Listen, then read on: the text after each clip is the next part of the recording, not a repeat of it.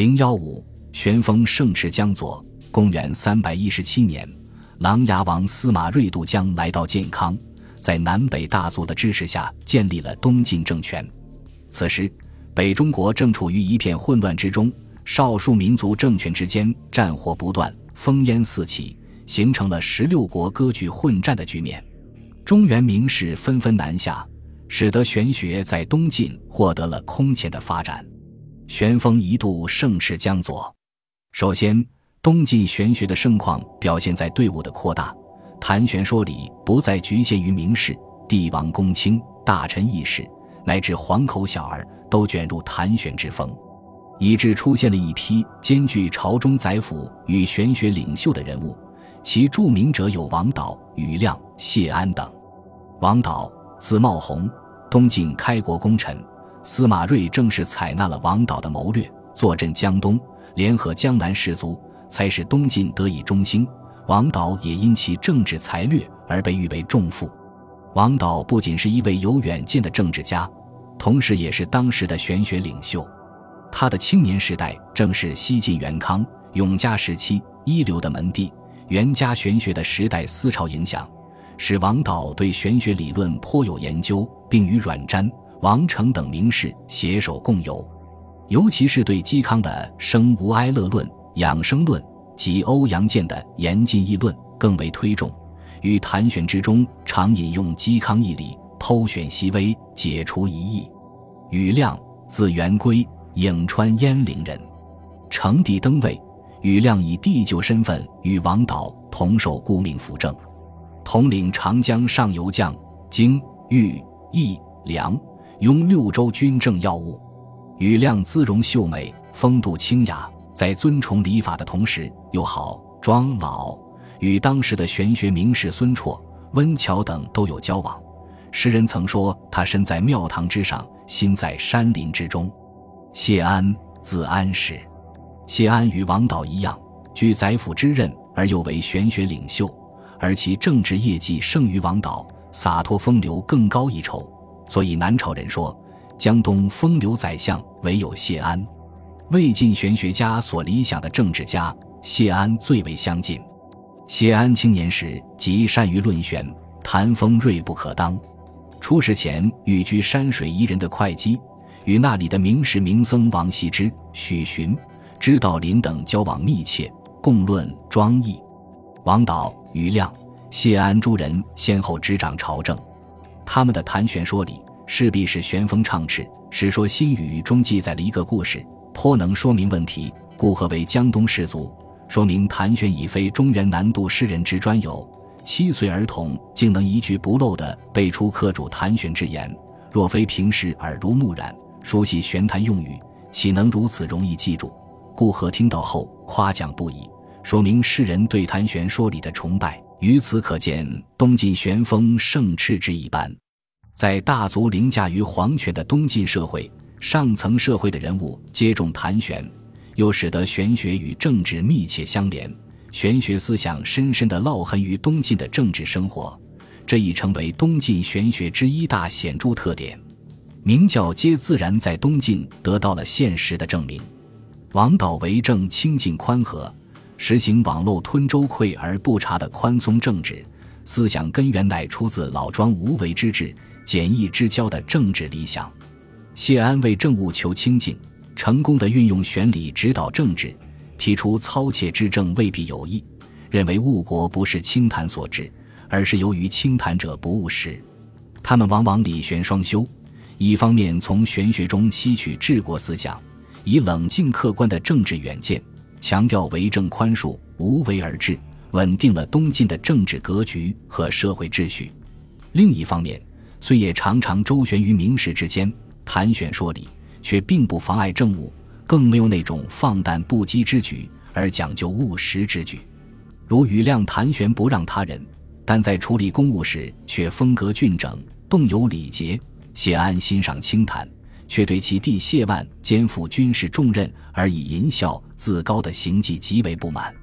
明教与自然、山林与庙堂的关系在他们那里得到了有机的结合。其次，东晋玄学的盛况表现在谈玄说里的形式和内容更加丰富多样，有多人聚会问难屈胜，如谢安曾和许询、知道林等人谈庄子、渔父、明僧知道林首先剖析义理七百余言，礼义精微，辞藻动人。待在座之人都通之后，谢安对众人谈理的不适之处提出劫难，然后万言长论，不仅理辞皆精。而且神气萧然自得，似作称美。除了这种形式的谈玄之外，还有两人促膝相对，缠绵论智。整个谈玄说理过程充满细腻的情致。简文皇帝与许询就做过这样的彻夜之谈。当然，还有两人之间的激烈辩难。殷浩与刘谭、孙胜都进行过这样的谈玄。对谈之中，辩争激烈，互不退让。直到一方小屈，才肯罢休。许询与王修谈玄为争高低，竟形同水火，甚至加入义气之争。如果说这种两人辩难是为争胜，那么两人促膝之谈则是为求知音。东晋玄学发挥的仍是老庄易义理，同时又出现了调和儒道之思想。永嘉之乱和五胡乱华的惨痛后果。使东晋初年的思想家出现了一股反思浪潮。玄学名士孙生认为，王弼注义而未及义之精华，突以穿凿附会、扶辞易目而取胜。葛洪指责竹林七贤曲解老庄，那些放诞之举有被华夏文明。戴逵认为阮籍、嵇康等人迫于环境而放达，尚情有可原。西晋名士的放达，则纯粹是纵欲认字而已，败坏诗风。在这种情况下，出现了一批调和儒道、儒玄双修的玄学家，其著名者有王坦之、李冲。